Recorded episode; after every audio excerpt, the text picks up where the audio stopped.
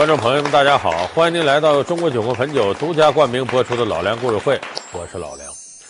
在中国历史上啊，元末明初这一段时间，相对来说是一个挺残酷的时期，因为呢，各个地方起义军呢和元朝的统治势力之间不断的争斗打仗，造成了很多地方呢，由于连年战争啊，这个人口啊接近零。那么照理说呢，元末明初战争年代。说死人多，老百姓感到颠沛流离，生命受到威胁，感觉到恐慌是正常的。那么到了朱元璋继位，一三六八年，大明天下已经开始坐上了，说这个时候就应该结束了吗？没有。朱元璋登基坐殿之后，相反这种啊恐怖，倒越来越强烈了。说为什么会出现这种大面积恐慌现象呢？这跟朱元璋本人有密切关系。咱们今天就给大伙儿说说，整个明朝统治过程当中，这个恐怖主义，它的根源从朱元璋那是怎么形成的？白菜多折扣网提示您下节精彩内容。有人说他是明君，惩治贪官毫不留情；有人说他是暴君，兔死狗烹，杀人如麻。君临天下，朱元璋有着怎样的驭人之术？上蹿下跳，明朝官员究竟上演着怎样伴君如伴虎的梦魇？老梁故事会为您讲述朱元璋如何玩转权术。咱们首先得说呢，一三六八年，朱元璋登基，当时都城就是应天，就现在的南京。那么登基坐殿之后呢，我们也知道打江山呢，他靠的是一些猛将。历史上写有徐达呀、常遇春呐这些人，但是呢，治理天下光靠武官不行，他得靠文官，出谋划策呀，发展生产，休养生息。那么这个时候，明朝当朝文官呢有两大派，一大派呢叫淮西派。我们都知道朱元璋是安徽人，这淮西派就是跟他从老家打起来这些人，包括李善长、汤和。呃，包括死的常遇春，这都属于这个淮西派。这一派势力很强。另外一派呢，是以军师刘伯温为首的浙东派。刘伯温老家是温州青田人，浙江东的，所以称浙东派。刘伯温呢，刘基、刘伯温也是朱元璋的开国功臣。但这一派淮西派跟浙东派作为文官的两大派别，党争你争我斗。开国之前。皇上只能依靠淮西子弟取天下，一旦开国，皇上就不是淮西人的皇上，而是天下人的皇上。这么简单的道理，皇上能不明白吗？这刘伯温呢是开国功臣，要讲攻城拔寨、打仗啊、出谋划策呀，李善长和他不能比。可是这两个人，你看起来论功劳，好像刘伯温更大点，但是偏偏朱元璋。把李善长当做文官之首，你看他从封爵上，历来咱都知道公侯伯子男，一等为公爵。大明刚立国的时候呢，公爵总共就封了六个人。特此论功敕封，授徐达魏国公，授李善长。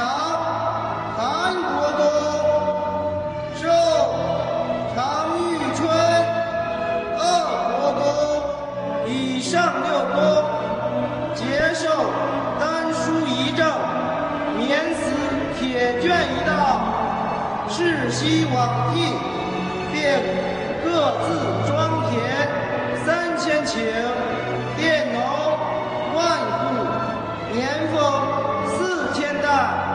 臣领旨谢恩。这六人当中，只有李善长是文官，那五个人都是等于是浴血奋战的武将，封为公爵，谁都不会有任何疑义。那等于是脑袋别在裤腰带上，跟着朱元璋打仗。唯独这李善长，因为他这些年一直跟在朱元璋身边，干的就是后勤管家，运个粮草、统计个账啊、收个税，一直干这个，所以他封为公爵了。有的人不服气，你再相比看刘伯温呢？奏刘伯温、吕昶、于永忠等四十一人为伯爵，赐丹书一正，年俸二百担。臣领旨谢恩。刘伯温最后只封了个伯爵，这伯爵照公爵差很大成色，而且从俸禄上讲，两个人不能比。那时候给这个官员俸禄呢，都是按照这个两米，呃，以一担米为基本单位。刘伯温是俸禄多少呢？二百四十担，就年薪。李善长年薪多少呢？四千多担。这就好比现在你的年薪是十万，人家年薪一百七十万，没法比。就两个人同样是开国功臣，甚至刘伯温功劳还大点，他居然李善长爬到他顶上去。说朱元璋为什么要这么干呢？很重要一点呢，李善长跟刘伯温这两个人不一样。李善长虽然也有一些能力，但是长期居于幕后，而且他的功劳呢，并不足以服众。相反，朱元璋一个劲儿扶持他，意思李善长不足以对他形成威胁。你要真有一天瞧不起皇上，拢俩人，你琢磨琢磨，说咱造反吧，没人听你的。所以我扶持你呢，你也没法造反，你就得听我的。所以他重用李善长，而刘伯温就不一样了。刘伯温除了治国安天下这些东西呢，军事上他很有谋略，而且判断大形势判断的很准。这些谋略呢，对定国安邦用处倒不大了，反而对造反用处大。假如这里头哪个人要造反，刘伯温要给他出出主意、把把脉、断断形势，那可太准了。韩国公李善长的年俸是四千担，而我仅两百担。敢问二位，这意味着什么呀？这说明李善长的尊荣权势远在于你刘伯温之上啊！对对对，这是自然。是不是也可以说，我的危险是李相国的二十分之一呢？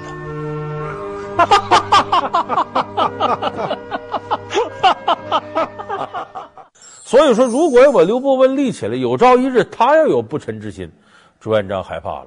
为啥呢？他想到的刘伯温能想到，他想不到刘伯温也能想到。所以这个皇上用人呐。有的人说皇上嫉妒心强，武大郎开店，有能的人不愿意用，其实不是那么回事。皇上怕的是什么呢？万一这个比我能耐大的人他要造反，可坏了。所以他重用李善长，压制刘伯温。有人说，那这样你让刘伯温把他宰掉，或者让他告老还乡，不就完了吗？刘伯温也看明白这步棋了，提出过说皇上，我这累了，我这岁数大了，让我回青田老家养老吧。皇上。天下已然大定，臣的这副贱体也当不起大用。臣请皇上开恩，恩准臣归养青田。你是不是觉得飞鸟尽，良弓藏，日子久了有兔死狗烹之灾啊？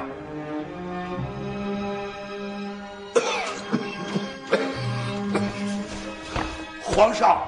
臣万万不敢呐！哎呀，伯温呐，来来来，来，俺跟你说呀，咱可以准你啊养病不朝，在京调养，但不准你归养青田。但是朱元璋还不放他走，为什么呢？他也担心李善长在朝廷一家独大，党争党争，两派之间争斗对朱元璋有好处。有人说党争对这个皇上有什么好处？如果说党争弄大了，你看康熙王朝里头明珠索额图两党争争到那程度，康熙不干了。小有争斗对皇上是有利的，因为当皇上能控制住局面的时候呢，如果底下大臣特别团结，这皇上不好办。要是你争我，我争你，你记住，皇上是最好弄的，用你牵制他，用他牵制你。所以他的目的是两派制衡，而朱元璋能够掌控大局，不乱。所以他愿意让两派这么维持原有的秩序争斗，但是你斗到一定程度，我感觉有新生力量可以取代你的时候，朱元璋下手就狠了。所以相传刘伯温后来呢，是被朱元璋指使手下大臣让太医给看病，把他给毒死了。而李善长呢，势力越来越大的时候呢，朱元璋直接把他罢免，后来又把他祸灭三族了。李善长，蓝玉、唐胜宗。陆中亨、费聚等二十八人结党背逆，着即押赴刑场斩首，并诛九族。朱元璋，你这个王八蛋，在对手出生入死啊！出生入死，替你打下了江山，你他妈的无情无义啊！就这两个人后来都没好下场。那么这两个人的时代过去之后呢，朱元璋重用了一个人，这个人也是当了大明的丞相，当了大概有七年之久。这个人叫胡惟庸。这个胡惟庸呢，是李善长失势之后呢，取代李善长的人。朱元璋为什么信任他呢？胡惟庸什么战功都没有，根基非常浅，还比不了前面那几位开国大臣，所以他对朱元璋更加没有威胁。所以朱元璋用他。用他取代李善长之后呢，胡惟庸呢又逐渐的把刘伯温手下这些人，就浙东这个集团一个一个都给拔掉了。当时呢，朱元璋呢就对胡惟庸啊放任，你想怎么干怎么干。没用，咱准备去趟黄山，在那行宫住一阵子。皇上的意思是要让臣？没错，咱让你留守京城。主持朝廷政务，代咱当景岳的皇上。皇上，臣何德何能，万万担当不起呀！你当得起？这胡惟庸呢，一天天在朝廷就做大了，开始结党营私，一点点不把朱元璋放在眼里了。他利用他丞相的职位呢，下边又有什么密奏的，到他这拉倒了，他不给皇上看。真要是对哪个官吏动手，甚至不禀报朱元璋，就有直接革职的。到时候例行公事写个奏折，拉倒了，先斩后奏。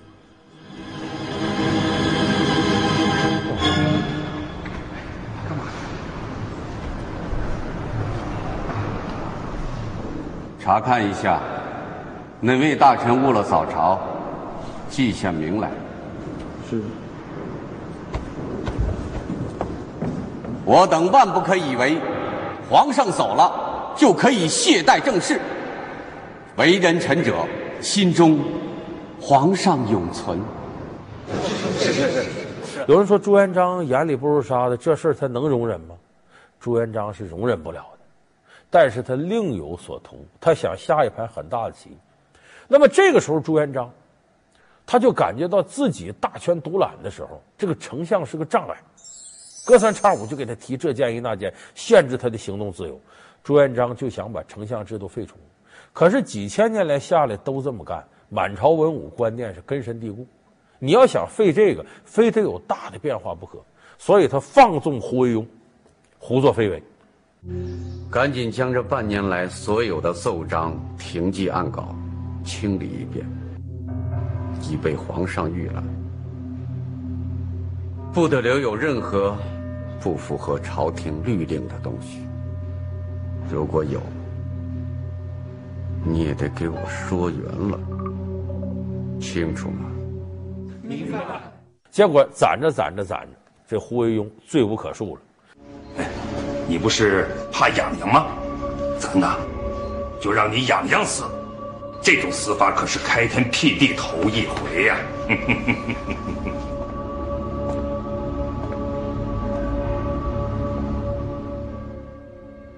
朱元璋一条一条的翻他，调查、检查、起诉，这些程序都走完了，跟满朝文武说：“你看看，给丞相设置这职责，你看胡惟庸怎么用啊？给丞相有这方面的义务，你看他怎么用的？由此可见，不为胡惟庸本人，十恶不赦。这个丞相制度问题太大了。所以胡惟庸这个事儿啊，最后查的时候，前前后后加在一块，杀了好多人。”为什么杀人多呢？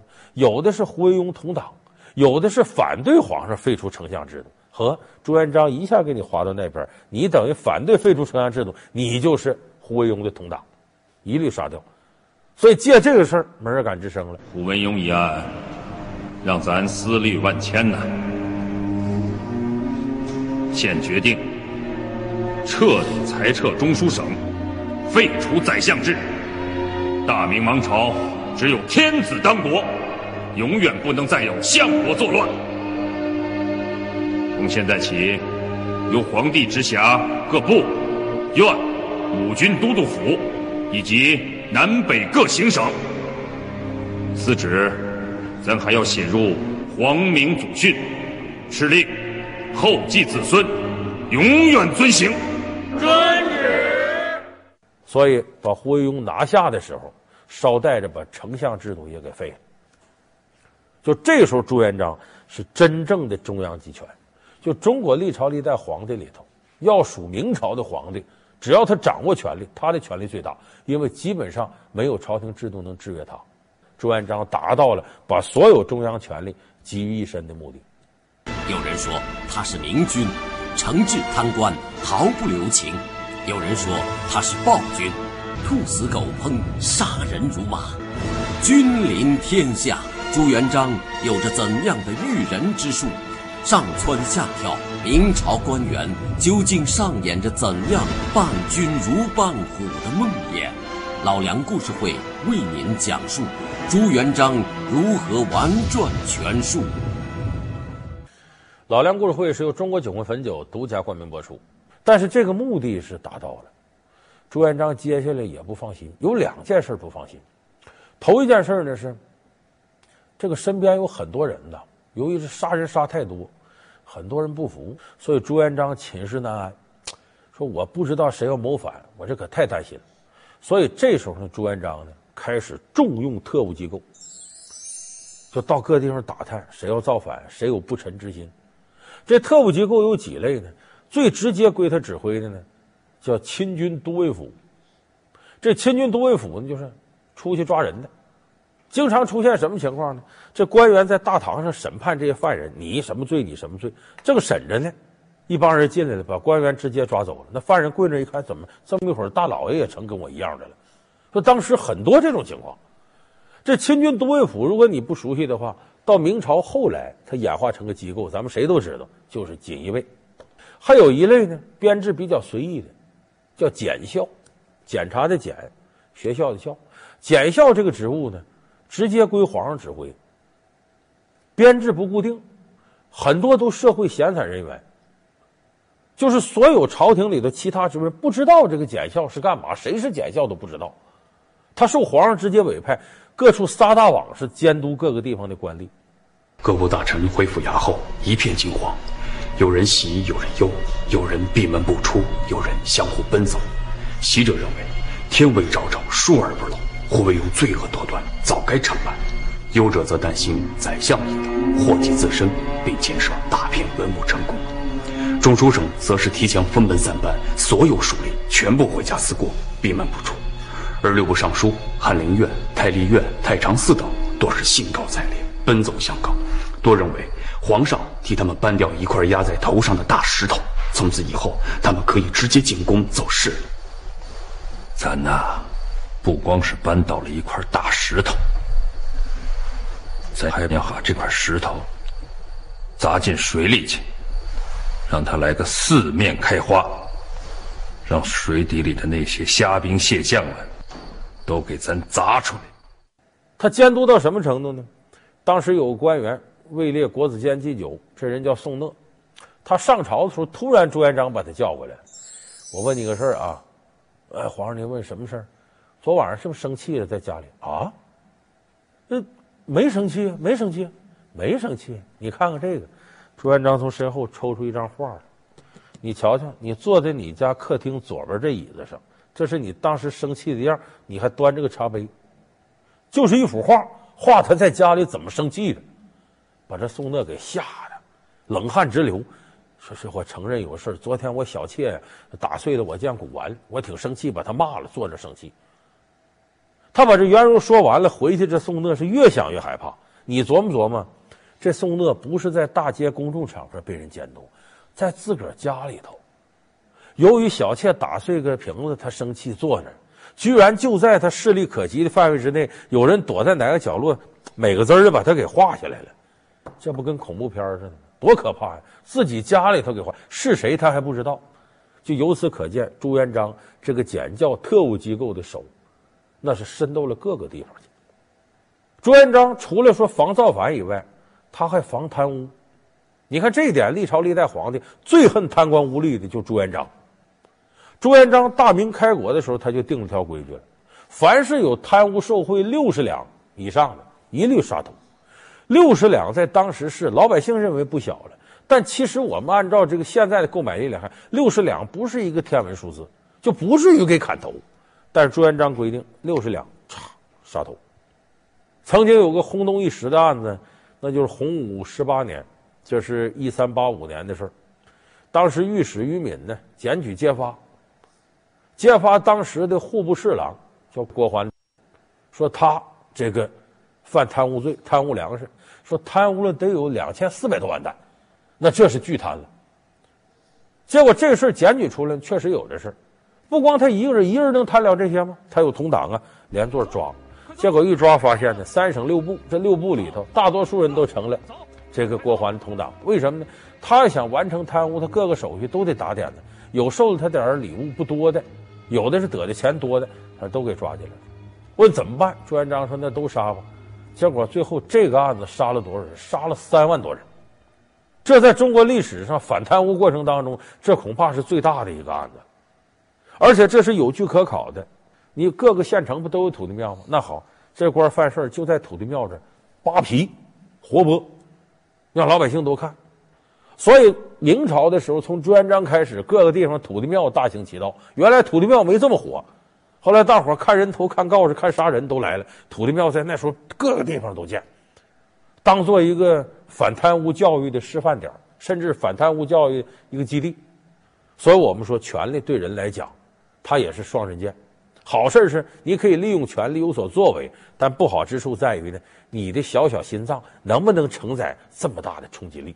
他无情无义，野心勃勃，他是朱元璋的头号劲敌。他是以负面形象示人的汉王陈友谅，从带着鱼腥味的渔民到不可一世的枭雄，他究竟凭借什么崛起，又是如何陨落？老梁故事会为您讲述枭雄陈友谅。好，感谢您收看这期老梁故事会。老梁故事会是由中国酒国汾酒独家冠名播出。我们下期节目再见。